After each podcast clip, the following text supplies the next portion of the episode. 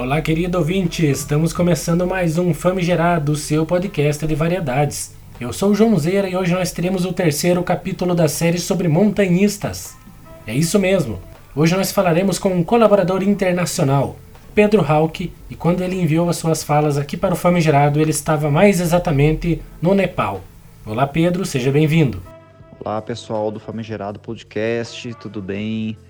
Meu nome é Pedro Hauck, eu sou geógrafo, mas todo mundo me conhece por minhas histórias no montanhismo, ou melhor, pelas histórias de montanha. Bom, gente, eu pratico montanhismo desde os meus 16 anos de idade. Eu já tenho 40, então dá para fazer um cálculo aí, é muito tempo me dedicando é, ao montanhismo. E por conta da minha formação, eu sempre busco, é, além de é, estar me desafiando é, nas montanhas num viés esportivo, mas também está desvendando, também está é, divulgando as montanhas de uma maneira diferente daquela maneira que é só é, desafio, esporte ou até mesmo turismo, né?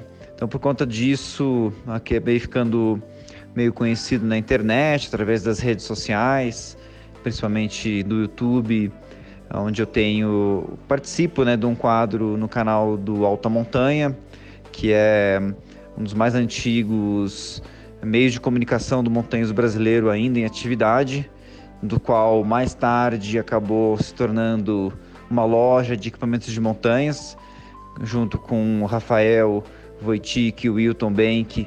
Eu sou um dos sócios, né? É uma loja muito conceituada, é uma loja muito conhecida, localizada em Curitiba mas atualmente eu estou um pouco distante do trabalho diário na loja e eu me dedico guiando expedições em alta montanha, realizando cursos é, de escalada, realizando trekkings.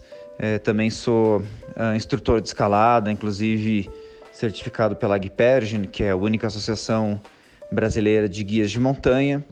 E eu vivo uma vida 100% relacionada, 100% ligada ao montanhismo. Quais são as trilhas de escalada mais fantásticas que já viveu fora do Brasil? Bom, sobre as trilhas fora do Brasil, as mais bacanas, as trilhas de montanhas né, mais bacanas, mais lindas, mais impressionantes que eu já escalei.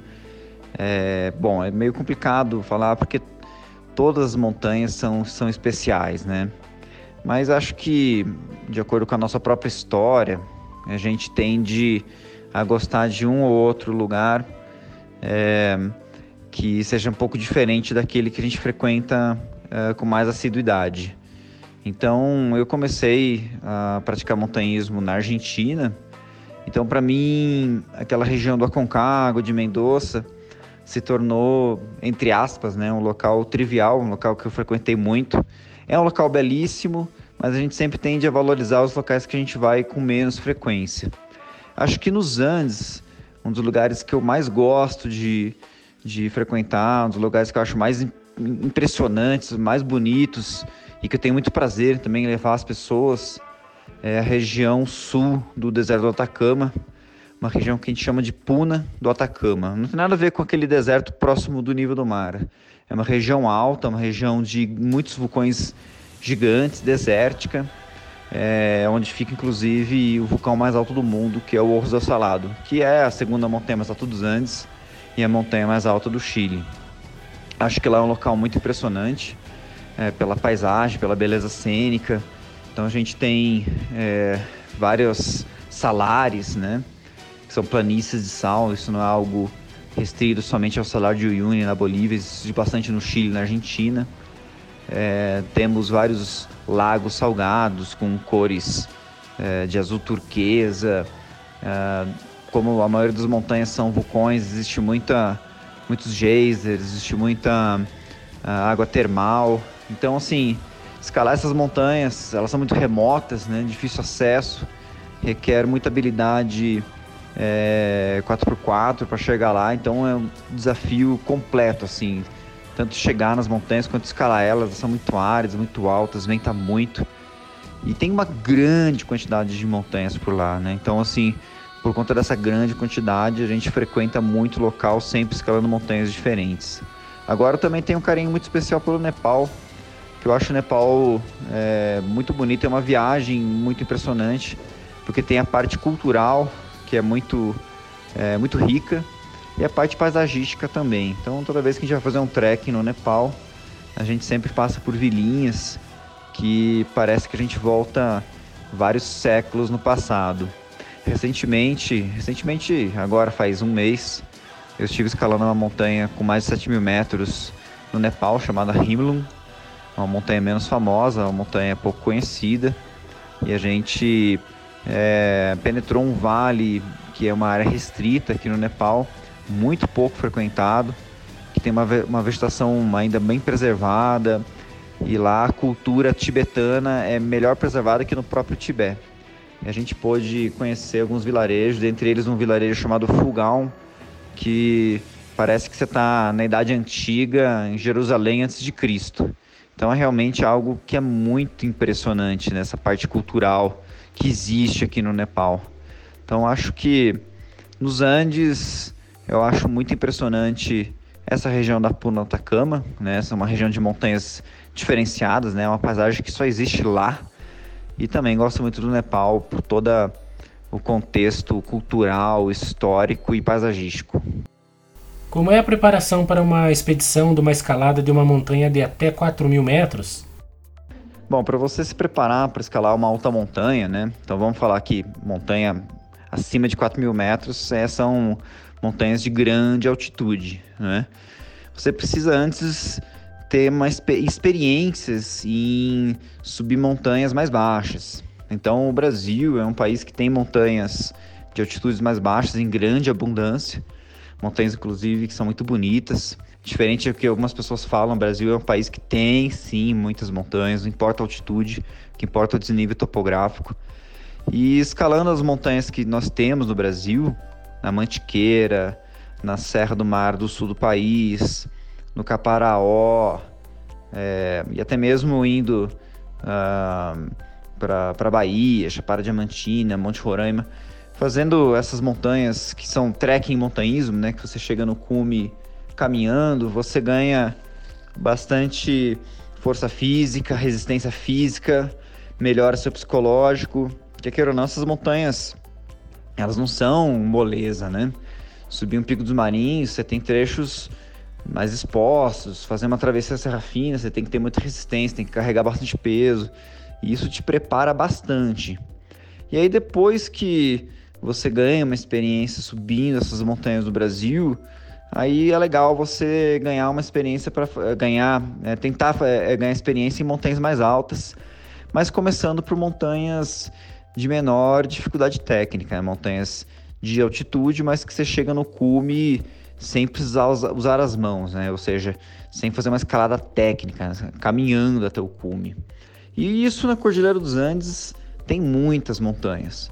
E aí você vai eliminando as novidades. Então, primeiro você ganha experiência no Brasil, depois você vai fazer uma montanha de altitude que você chega no cume caminhando, mas que você não precise atravessar uma geleira. Você chegue lá em cima de um terreno com só neve e rocha. Aí depois você pode fazer isso numa montanha que tem geleira. Então você tem que usar crampon, você tem que estar encordado com cadeirinha, capacete, usar piolê, saber usar o piolê para deter uma queda, atravessar uma greta. E aí depois disso você pode avançar querendo escalar algo mais vertical, algo mais técnico. E aí inclusive subindo em altitude, né?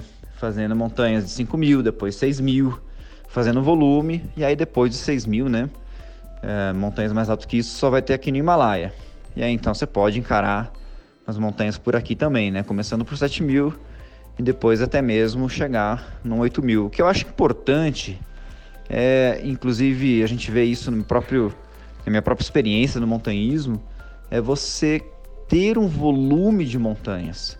Quanto mais montanhas você escalar, mais maior vai ser a sua base. maior vai ser sua confiança, mais você vai conhecer você mesmo, mais você vai aumentar os seus limites. E aí as escaladas vão se tornar mais fáceis.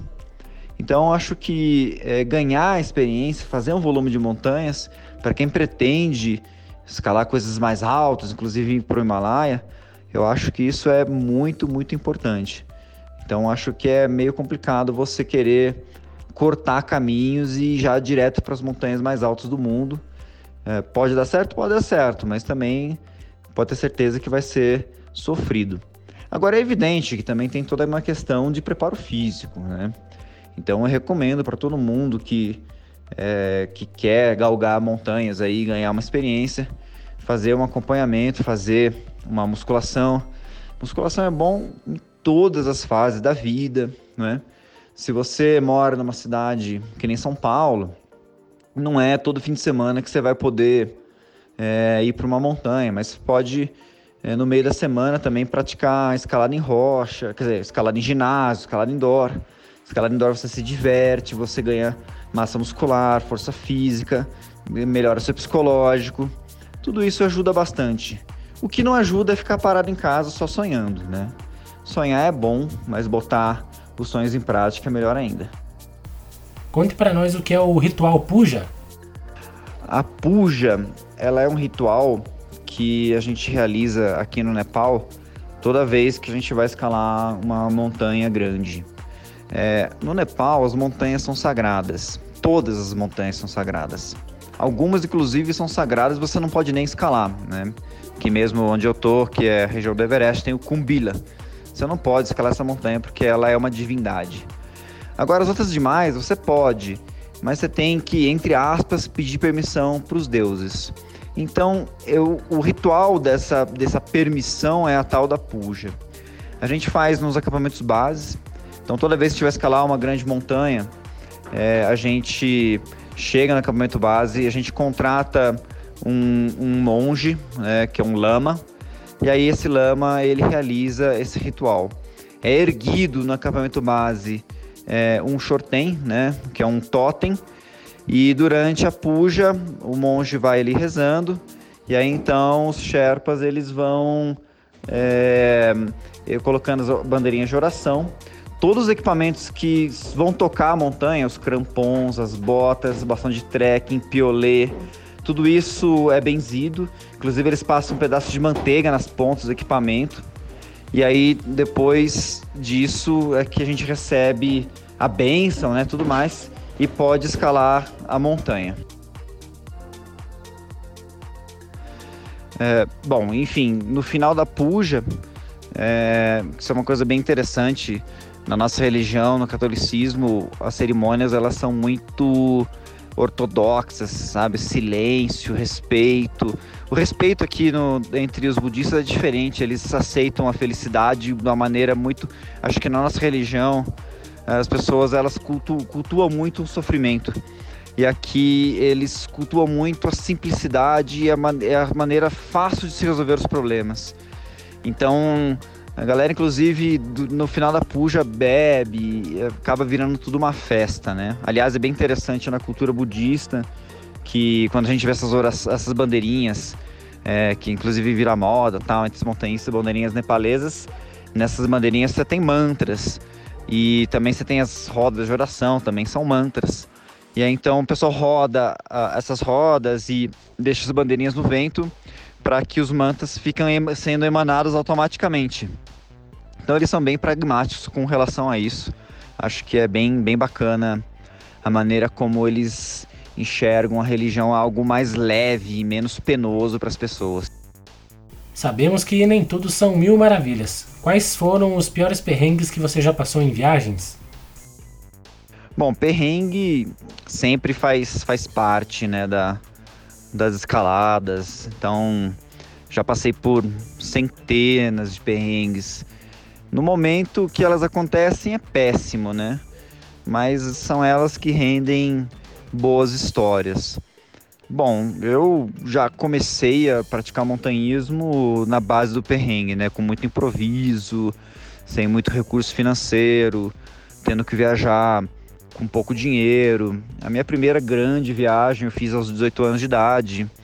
É, tinha acabado de sair do colégio e aí eu fui até a cidade de Ushuaia de carona numa viagem de seis meses que eu fui escalando várias montanhas pelo meio do caminho. Inclusive, minha primeira montanha de grande altitude eu realizei é, nessa viagem e cheguei lá de carona com pouca coisa, pouca comida. Já aconteceu eu, quando eu fui escalar o Aconcagua, por exemplo, na primeira vez que eu também fui de ônibus para lá, eu tava sem dinheiro e acabou a minha comida no Aconcagua, acabei achando comida no lixo para continuar a expedição. Enfim, é, aconteceu já muitos, muitos problemas. É, tempestade, né, você pegar uma tempestade é, numa montanha e você perder totalmente visual e, e ficar andando às cegas. Mas assim, nunca aconteceu algo é, muito, muito grave, né? Que, que eu pudesse falar assim que nessa eu quase morri. Apesar de eu ter quase morrido várias vezes, né? É, bom, eu tenho dois livros escritos e acho que esses dois livros é só perrengue, né? Então, como disse, perrengue é bom porque rende sempre as melhores histórias. E a verdade assim é que quando fui escrever meus livros, eu já tive muitas expedições que são que deram tudo certo, mas essas histórias acabaram ficando de fora porque ficou muito sem graça. Então é isso, acho que perrengue é a graça do, do montanhismo, sabe? Você encontrar uma dificuldade e você através do improviso superar essa dificuldade chegar no cume da montanha e voltar com vida. Né? Aliás, voltar com vida é nosso objetivo maior. Qual o maior escalador que já conheceu? Bom, eu conheço muitos grandes montanhistas, uh, já tive o prazer de escalar com muitos deles, até porque muitos, muitas pessoas que realizaram grandes feitos na montanha, hoje em dia a questão de patrocínio é muito escasso, então as pessoas acabaram se tornando guias de montanha, né? Já trabalhei com muitos deles, né? Já trabalhei com gente que escalou várias montanhas no mundo, Everest, K2, etc. Dentre os montanhistas mais famosos, acho que assim, no Brasil, já tive o prazer de escalar, tenho uma amizade é, com o Valdemar Niklevix, né? A gente fez, já participei de uma, numa etapa da, da expedição dele é, do, do Mundo Andino, que é um projeto que ele tem de escalar montanhas é, de relevância, montanhas enigmáticas aqui nos Andes. A gente escalou juntos 10 montanhas aqui nos Andes, não é? E também conheço vários outros montanhistas do mundo afora, pessoas que, com quem eu mantenho contato, né? que tem relevância é, no esporte, tipo John Bigger, tipo Dawa Sherpa aqui do Nepal, Uh, enfim, é, o montanhismo ele é um meio que ele não é uh, algo tão grande que tem tantas pessoas e dentro do nosso círculo todo mundo meio que se conhece. Bom, galera, é, é, a maioria das pessoas, quando ouve falar sobre montanhismo, todo mundo tende a achar que é algo é, muito difícil, muito mortal. E na verdade não é assim, né? Na verdade, essa visão que o leigo tem sobre o montanhismo é que é algo que infelizmente vem da mídia, né? Porque a mídia só sabe falar de montanhismo quando alguém morre. Isso é uma tristeza, né? Eu mesmo agora há pouco acabei de escalar uma montanha no Nepal, que fomos os primeiros brasileiros. A gente teve uma relevância durante essa escalada, porque a gente foi quem abriu a rota na temporada e não saímos nem no jornal do bairro, né? Então, quando a gente tem alguma conquista, alguma vitória, a mídia não fala nada. Mas quando algo dá errado, a mídia vai lá e fica mostrando para todo mundo. E montanhismo não é isso não, gente. Montanhismo não é tragédia. Montanhismo é algo muito belo. Montanhismo é um estilo de vida. E não tem nada melhor do que você poder viajar, conhecer um país diferente, uma cultura diferente, uma paisagem diferente e fazer isso escalando montanhas. Não é só o montanhismo, que é um esporte que você pode fazer isso. Você pode fazer isso também mergulhando, andando de bicicleta, né? Mas a vista lá de cima é algo que é indescritível e você precisa é, conhecer para poder ver. E o montanhismo, é, agora, né, só falando um pouco sobre o que as pessoas leigas acham, É, realmente ele não é um esporte fácil, né? Porque as pessoas tendem sempre a querer escalar a montanha mais alta primeiro, que sempre é a montanha mais famosa. Mas se você for galgando, degrau por degrau, começar por uma montanha mais baixa e subindo o nível, subindo a dificuldade, aí quando você vê, você tá lá em cima, numa montanha bem alta, um lugar maravilhoso e realmente é, tendo várias conquistas é, pessoais. Eu como é, montanhista, mais do que isso como guia de montanha que levo pessoas para as montanhas, né, eu tenho sempre o prazer de é, encontrar alguém com quem eu levei uma montanha há muitos anos atrás e saber que aquela viagem que eu fiz com aquela pessoa foi a viagem da vida dela, né? E não foi só com uma ou duas pessoas, foi com muitas. Então realmente são experiências que ficam marcadas para sempre. E se você achou interessante esse resumo, né, dessa minha história, das coisas que eu faço, não deixa de conhecer um pouco da minha vida, da minha história na, nas minhas redes sociais, né? Eu tô no Instagram é, como PE Hawk, é, PE de Pedro, Hawk, H-A-U-C-K. E no Facebook também você vai encontrar como Pedro Hawk. E o meu canal do YouTube, na verdade eu não uso o meu, eu uso da minha empresa da loja Alta Montanha. Lá eu tenho o meu canal que é o Histórias de Montanha. E tem um monte de vídeo muito bacana. Tenho certeza que se você começar a assistir, você vai acabar maratonando, porque realmente o montanhismo sempre tem histórias muito surpreendentes e muito bacanas. Então agradeço o espaço para estar tá contando um pouco da minha história aqui. E, e é isso, pessoal. Espero que gostem da montanha e se vêm experimentar, procurem meu contato e, e, quem sabe você pode vir aqui subir uma montanha, fazer um trekking ou um curso de escalada comigo. Um grande abraço e até a próxima. Opa, que maravilha! Vamos agradecer imensamente a participação do Pedro Hauck.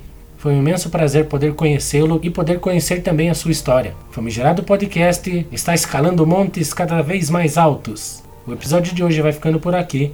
Espero que você tenha gostado. Um grande abraço e até a próxima!